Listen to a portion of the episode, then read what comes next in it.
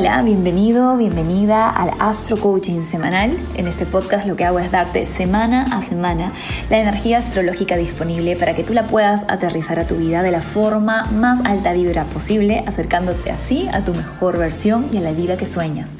Porque aquí en Esencia, by Mariana, tenemos la certeza de que tú mereces todo lo que sueñas. Y si hay un deseo en ti, hay una manera de traerlo a la realidad. Vamos a por ello. Hola, hola, ¿cómo andamos? Iniciamos una nueva semana ya inmersos en la temporada de eclipses. Como te mencioné la semana pasada, hasta el 10 de diciembre, desde el 6 de noviembre y hasta el 10 de diciembre, estaremos viviendo un periodo en el que nuestros procesos evolutivos se aceleran y la cantidad de señales que recibimos para alinearnos con nuestro propósito se vuelve monumental.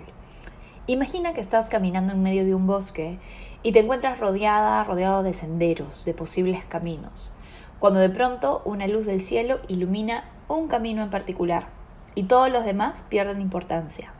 Aunque es un camino desconocido, te queda muy claro por dónde es que tienes que ir, ¿verdad? Pues así se siente la temporada de eclipses. Es una mezcla entre claridad e intuición muy profunda, mezcladas con un terror visceral a salir de la zona cómoda. Es un momento en el que lo sentimos todo más urgente y eso esta vez está maximizado por el hecho de que estamos en el mes de Escorpio, donde todo toma un nivel de intensidad mayor. Los dos eclipses que tenemos a cuestas son el 19 de noviembre en el signo Tauro y el 4 de diciembre, el último, en el signo Sagitario. Si ya sabes un poco de astrología, si estás un poco avanzada, te preguntarás, ¿pero no que los eclipses vienen en pares del mismo signo zodiacal?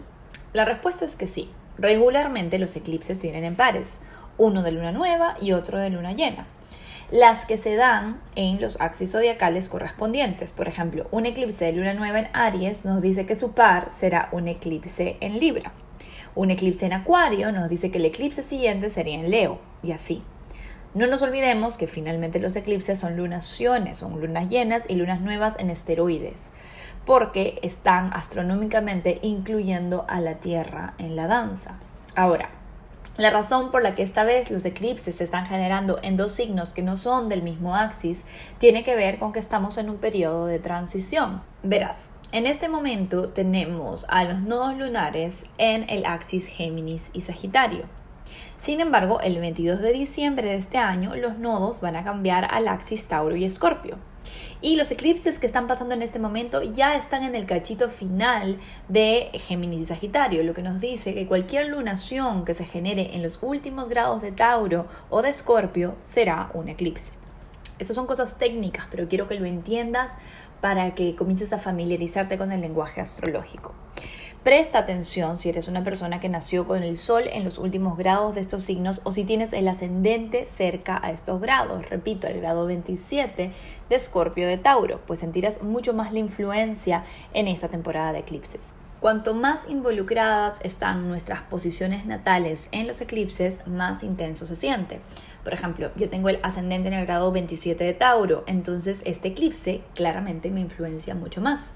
También, ojito, presta atención si tienes planetas o ángulos personales cerca del grado 27 de los otros dos signos fijos, de Leo y de Acuario porque esto también hará que los eclipses te influencien con más fuerza. Aquí hay mucho más que comentar, pero para no extender demasiado este audio ni hacerlo demasiado astroavanzado, pauso el tema aquí. Seguiré comentando más sobre la temporada de eclipses en mi blog y en redes, así que no dejes de estar atentos a los newsletters y las publicaciones para empaparte de más información y si estás en el círculo de astro manifestación, obviamente vas a recibir información exclusiva. Volvamos a la semana. La primera parte de esta semana, nuestra protagonista es la luna, la que desde el lunes, lunes lunar, estará en andanzas llevando a nuestra energía emocional por un viaje de purificación. Exacto, un viaje de let go and let God. Su primera parada es placentera. El lunes la luna le hará conjunción a Venus que ya se encuentra en el grado 2 de Capricornio. Recuerda que con Venus en Capricornio también vamos a tener un viaje más adelante, en diciembre, cuando está retrograde. Así que desde ya hay que ir teniendo en cuenta lo que sucede cuando la luna pasa por esta zona de nuestra carta astral. En este caso, la luna tiene un business meeting, una reunión de negocios con Venus en Capricornio, que, como sabes, nos inyecta de un deseo determinado y comprometido. Venus en Capricornio es yo lo deseo y lo deseo en serio. Así que la luna haciéndole conjunción genera un compromiso emocional con un deseo.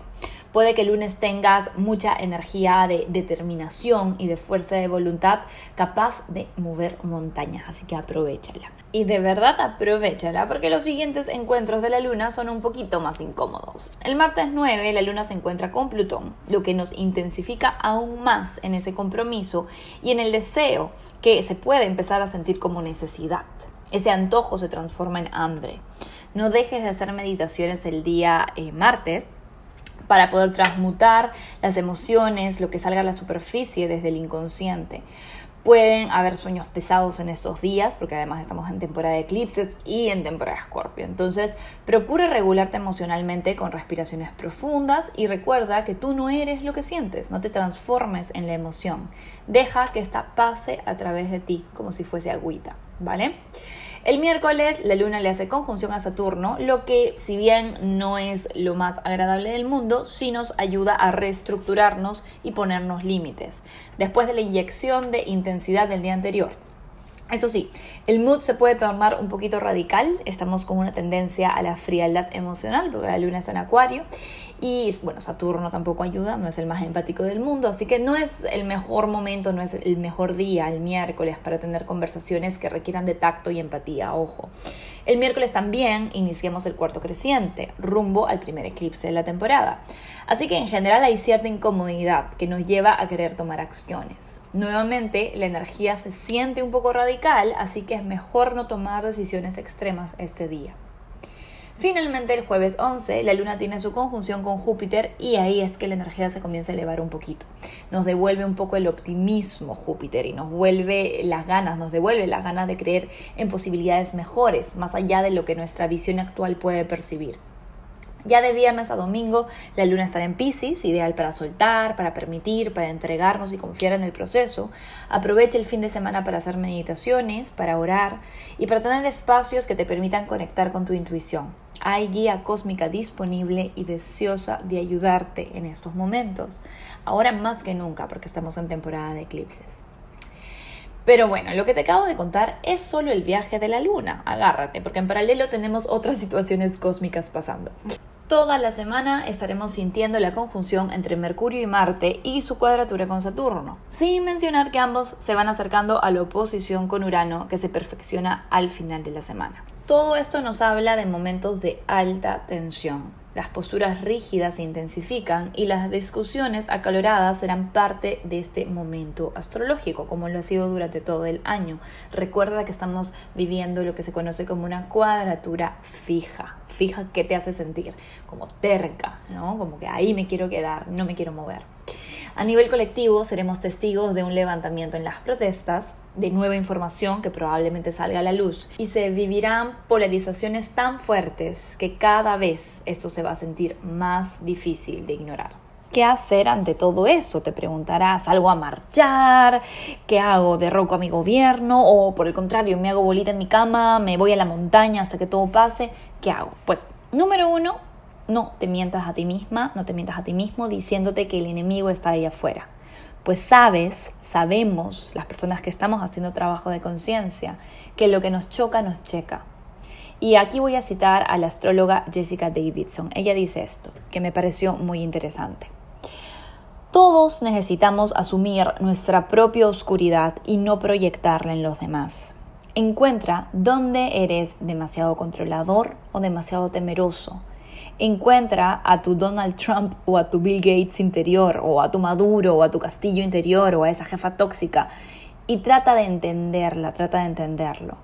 ¿Por qué actúa de la forma en la que lo hace? ¿Cómo puedes hacer las paces con tu tirano interior y enviarle un poco de compasión? Cierro la cita.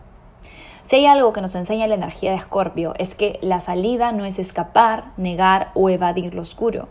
La salida es atravesarlo, atravesarlo. Y la única forma de atravesarlo sin perder el alma en el intento, cerrar el corazón en el intento o amargarnos en el intento, es con amor. El amor no lucha, el amor integra.